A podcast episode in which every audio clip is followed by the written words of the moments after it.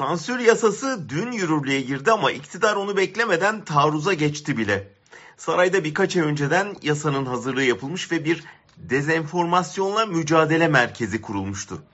Bu sansür kurulunun başına da iktidar organı Sabah gazetesinden biri getirilmişti. Bu birim bir dezenformasyon bülteni yayınlamaya başladı. Merkez ilk bülteninde Sayıştay'ın Bartın faciasını önceden haber veren ve sümen altı edilen raporunu kendince düzeltmeye çalıştı.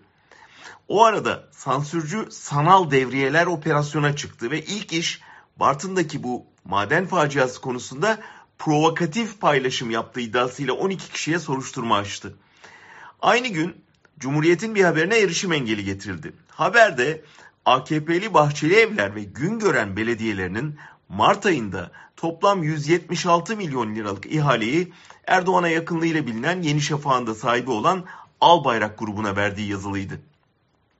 Aynı sıralarda gazeteci Metin Cihan, damat Berat Albayrak'ın şikayetiyle kamu görevlisine hakaret suçlamasıyla yargılanıyordu. Cihan'ın suçu da damadın seks oyuncağı olarak kullanılan titreşimli yüzük siparişine dair e-postasından bahsetmesiydi. Akşamına Halk TV Rütü'nün verdiği 3. kapatma cezası nedeniyle tartışma programı yerine devlet eliyle hazırlanan belgeseli yayınlıyordu.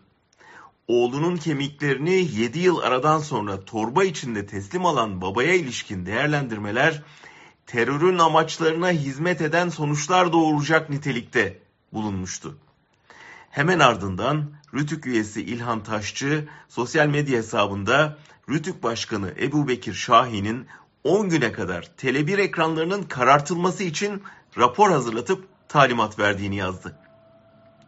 Dikkatinizi çekerim. Daha yeni sansür yasası devreye girmeden oldu bunlar. Ama neyse.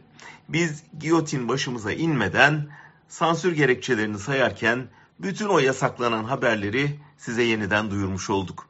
Sayıştay raporundan damadın titreşen yüzüğüne, torba içindeki kemiklerden al bayrağı verilen kıyak ihalelere kadar. Bu da size ders olsun.